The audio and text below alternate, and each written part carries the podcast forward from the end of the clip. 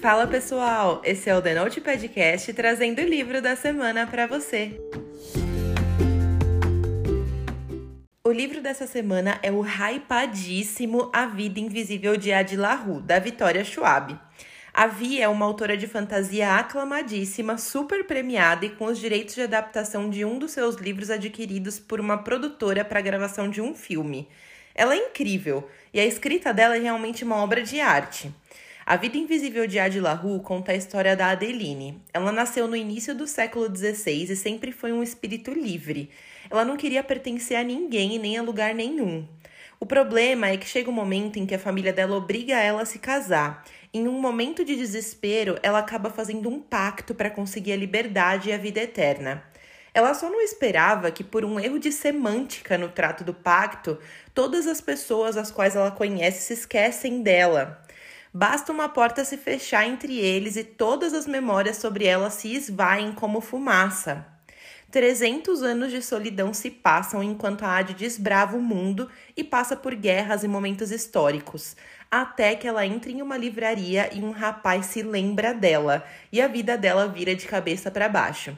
Esse livro é escrito em terceira pessoa com um narrador onisciente e do futuro, porque muitas vezes ele faz comentários da perspectiva de quem já conhece a história inteira, e ele tem 504 páginas. A autora vai intercalando capítulos do passado e do presente, e ela usa essa analepse para criar picos de tensão na narrativa que deixam o leitor louco para saber qual o próximo acontecimento. Esse livro é uma jornada sobre o quanto as pequenas atitudes que as pessoas têm ao longo da vida deixam uma marca na vida e na história das pessoas. E essas marcas nunca são esquecidas. A escrita da Via é uma escrita muito fluida e fácil de ler, que prende a gente na história. Porém, eu achei que esse livro acabou durando bem mais do que seria necessário. A gente acaba passando por muitos períodos descritivos que, por mais que até façam sentido na construção dos personagens, poderiam ter sido reduzidos à metade sem prejuízo do contexto como um todo. Apesar do desenvolvimento hiperdescritivo desse livro, eu fui capaz de me apaixonar, mas eu confesso que foi uma leitura de altos e baixos. Eu passei por picos de euforia e de desinteresse algumas vezes. E quando eu tava chegando perto do final, eu tenho que dizer que eu tava um pouco decepcionada com o desfecho da trama.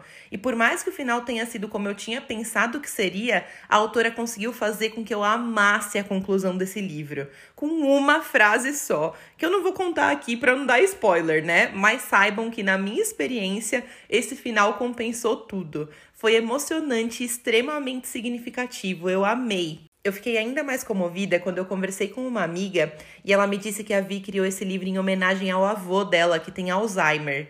Gente, essa informação me quebrou. Sério, ele é um livro que deixa a gente bem reflexivo sobre as marcas que a gente deixa no mundo e em como pequenas atitudes mudam totalmente a vida das pessoas que nos rodeiam, sabe? Esse livro é muito especial, gente. A minha nota para ele é 9. Eu amei muito a história e toda a originalidade da trama, que tem personagens super fortes e determinados, que travam guerras e jogos que deixam a gente vidrado tentando encontrar saída para as situações em que eles se metem. O livro é um prato cheio de cultura que fala sobre três séculos de história, então imagina só a riqueza dessa narrativa. A vida é um show. Esse aqui é um livro para ser degustado com calma, não é uma daquelas leituras que a gente mata em uma sentada, sabe? Ele é daqueles livros que valem a pena a gente ler devagar, sem pressa, para dar tempo de amadurecer todas as mensagens que ele traz, porque são muitas. Eu só não dou 10 para ele porque realmente não dá para ignorar os períodos hiperdescritivos e que não somam tanta coisa para a história. De qualquer forma, essa foi uma leitura que eu amei e que me deixou com várias reflexões para digerir.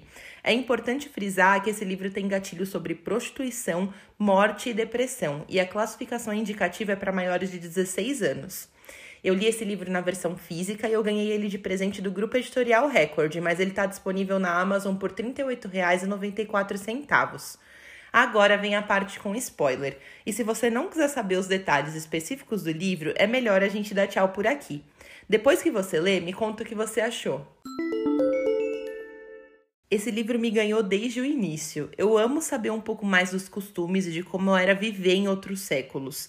Dava para ver que as relações familiares eram realmente bem diferentes do que são hoje em dia, e eu achei incrível essa parte da história. Minha personagem preferida do passado era a Estelle. Que mulher sagaz e à frente do tempo dela, né, gente? Eu achei incrível. Eu tenho que fazer uma confissão que pode parecer meio esquisita, mas algumas vezes eu fiquei um pouco irritada com a Ad por conta da relação dela com o Luke. Às vezes eu achava que as atitudes e as respostas atravessadas dela faziam ela parecer mais uma criança mimada do que uma mulher durona, sabe? Travando uma batalha infantil em que ela ficava escondendo a verdade do que sentia. Sei lá, eu acho que no lugar dela eu ia jogar a real, mas eu não ia me render, sabe? Eu não entendi o porquê de tanta mentira boba falar que não gostou de algo quando na verdade ela gostou, sabe? Ele era cruel e realmente ela tinha que tomar cuidado, mas em algumas cenas eu achava algumas birras desnecessárias, sabe? Tipo, ele era a única pessoa que se lembrava dela e que de tempos em tempos aparecia. Eu acho que eu tentaria tornar a experiência dessas visitas um pouco menos desgastante para mim do que ela insistia em tornar, sabe? Bem na vibe daquela máxima de que se você vai ter que conviver, que seja da melhor forma, sabe? Eu não tô dizendo que ela tinha que gostar dele, mesmo porque ele mostrou inúmeras vezes que ele não era passível de confiança. Porém, dar showzinho muitas vezes não ajudava em nada. Não fazia nenhuma diferença. Então, para que o estresse, sabe? Não sei se alguém vai concordar comigo em relação a isso. Eu acho que é uma opinião um pouco polêmica, mas eu não pude deixar de ser sincera. Eu senti muita dó da Adi em várias partes do livro, quando ela perde o passarinho do pai, quando passa fome e não encontra outra opção que não seja se prostituir. Inclusive, essa parte foi pesadíssima, gente. Que difícil foi ler essa cena. Foi realmente incrível ver como a personagem foi capaz de não desistir diante de tantas provações ao longo da história. E o mais interessante é que a maior motivação dela para resistir era justamente o motivo dela estar tá passando por tudo aquilo. Tudo para não dar o gostinho da vitória para o Luke. Eu achei esse arco do livro muito interessante. Logo que ela conheceu o Henry, eu ficava louca para chegar nos capítulos do presente, porque a história tava pegando fogo e o ritmo do livro tava ótimo. Em compensação, quando eles começam aqueles rolês artísticos, eu cheguei até a revirar os olhos quando ia começar um capítulo do presente, porque parecia que aquilo não acrescentava em nada para a história, sabe? Parecia que ela tava só enchendo linguiça, só para quebrar os capítulos de antigamente que realmente estavam melhores do que os do presente naquela parte da história. Eu perdi um pouco o ritmo e eu não sei se eu consegui encontrar ele de volta até o fim da história, porque a leitura parou de deslizar para mim. Quando eu cheguei perto do final, começou a bater o desespero, porque eu já estava prevendo que ela e o Henry não ficariam juntos e que o Luke estava a par de toda a situação, sabe? Foi me dando muito desânimo, porque eu achei que ia ser um desfecho meio blé, depois de uma trajetória super bem desenvolvida, sabe? Mas aquele livro que o Henry escreveu fez tudo valer a pena, gente. Quando a gente lê a dedicatória em que ele diz só eu me lembro de você. Gente, eu tô toda arrepiada só de lembrar, cara. Isso me pegou de jeito, eu me emocionei demais, porque realmente foi toda uma vida de esquecimento, tendo que lidar com migalhas de atenção e com relacionamentos passageiros que nunca duravam e nunca eram capazes de suprir as necessidades emocionais dela. Uma vida inteira vivida superficialmente, sem nada para se prender, para ter uma relação real que durasse mais de uma noite.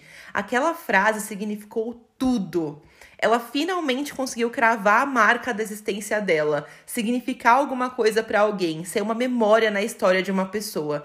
Então foi realmente muito lindo. E eu amei que a Via ainda deixou espaço para mostrar que a Adi não tinha desistido da luta e que ia fazer de tudo para encontrar um meio de se desfazer do pacto que deixou a vida dela vazia.